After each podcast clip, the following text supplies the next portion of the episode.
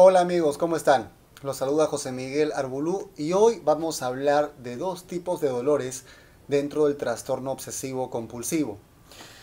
Vengo trabajando desde hace unas semanas con este libro, un libro que se llama Get Out of Your Mind and Into Your Life, es decir, sal de tu mente y entra en tu vida, del doctor Stephen Hayes. Este es un tipo de terapia que se llama terapia de aceptación y compromiso o Acceptance and Commitment Therapy, ACT, ACT.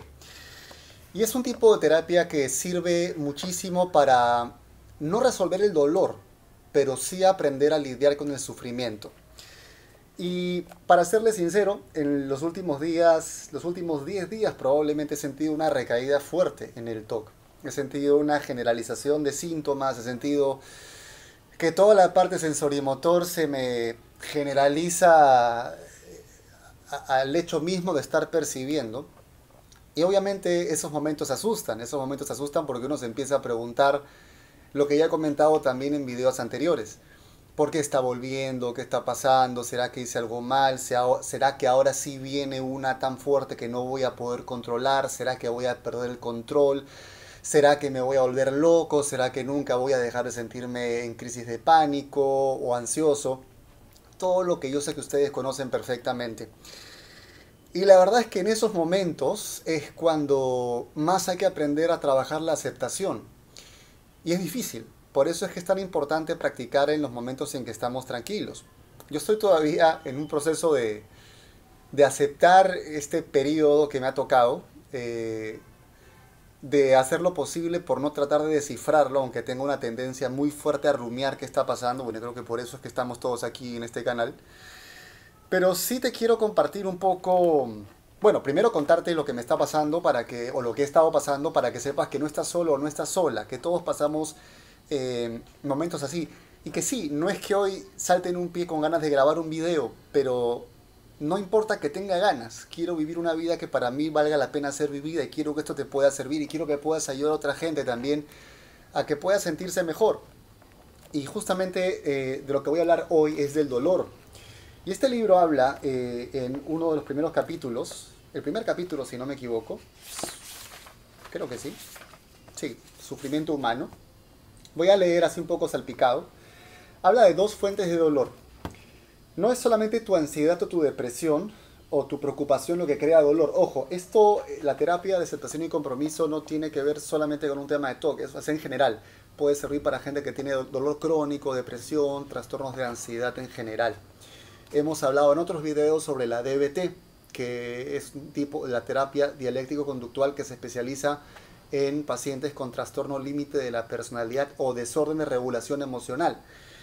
Conversando con mi terapeuta, y perdonen si hago un preámbulo un poco amplio, es que él me dijo que lo que realmente estaba aplicando conmigo, más allá de algunos principios de DBT, es mucho de terapia de aceptación y compromiso. Yo tenía este libro y la verdad que no le había dado mucha pelota, así que decidí verlo.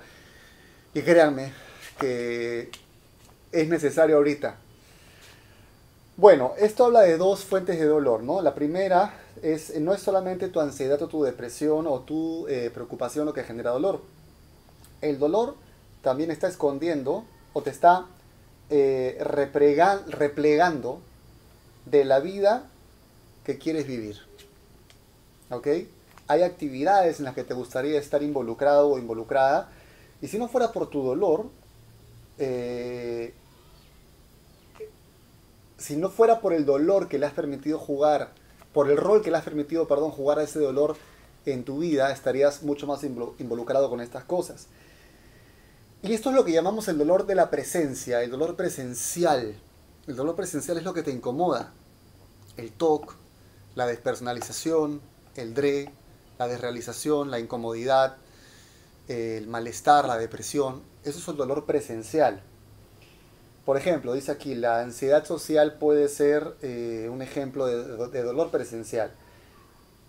La ansiedad que sientes en reuniones sociales es real y está presente en ese momento y la sientes de verdad.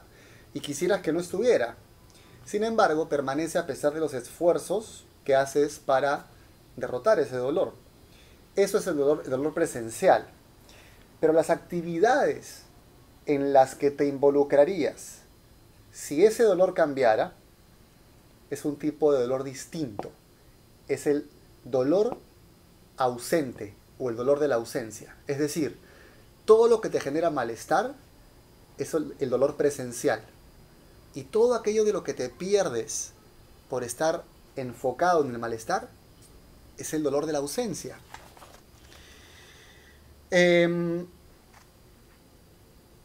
es decir, tienes un dolor encima de otro dolor.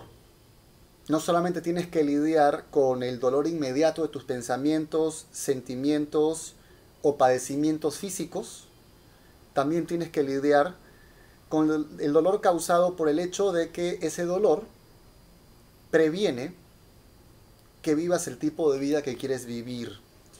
Ahora, fíjate, dice aquí si esta oración hace sentido para ti. Generalmente, mientras más vives tu vida tratando de alejarte del dolor de la presencia, del dolor presencial, más dolor tienes. Principalmente el dolor de la ausencia. ¿Qué opinas de esto? ¿De cuántas cosas tal vez tú y yo nos hemos estado perdiendo por estar demasiado enfocados en el dolor de la presencia, en el dolor, presencial? Si yo hoy en este momento me guiara por el dolor presencial, no grabaría este video seguramente. Eh, probablemente no saldría mucho. Estoy a una semana de mi cumpleaños y sí, claro, me cuestiono y digo, wow, estoy por cumplir 39 años y me está agarrando en una curva un poco complicada de malestar. ¿Qué significa eso? Etcétera, etcétera. Pero ¿sabes qué pasa? Que si yo me quedo en eso, si me quedo en las sensaciones, en las obsesiones, en las ideas, es dolor sobre dolor. Me voy a perder muchas cosas que quiero hacer, muchas cosas que quiero disfrutar, aunque no me sienta del todo bien para hacerlas. Y ese es un poco el mensaje que te quiero dar hoy en este video, que sí, es un poco más extenso, tal vez un poco más abierto sobre eh, este, este momento más personal. Pero es la invitación a que no te cargues un dolor más encima de lo que estás sintiendo, no te prives de las cosas que quieres hacer. Que puedas encontrar un propósito de superación dentro de lo que ocurre y que simplemente digas, ok, si esto que estoy sintiendo no lo estuviera sintiendo, ¿qué haría? Y que hagas eso. Haz eso a pesar de... Al final, todo lo que tenemos son las experiencias. Y creo que mientras más abramos el corazón a vivir la vida que queremos vivir, más vamos a, encontrar un camino que para nosotros tenga un sentido. Y aunque tal vez no podamos librarnos necesariamente de aquello que nos hace doler, pues sí podemos elegir empezar a disfrutar lo que tenemos aquí ahora. Así que bueno, quería darte ese mensaje, eh, espero que te haya podido servir de verdad te pido que compartas este video con la gente que conoces para poder ayudarla a que también encuentre, o mejor dicho, para que tampoco se prive de vivir esas cosas que valen la pena para todos nosotros. Te mando un fuerte abrazo y hasta la próxima.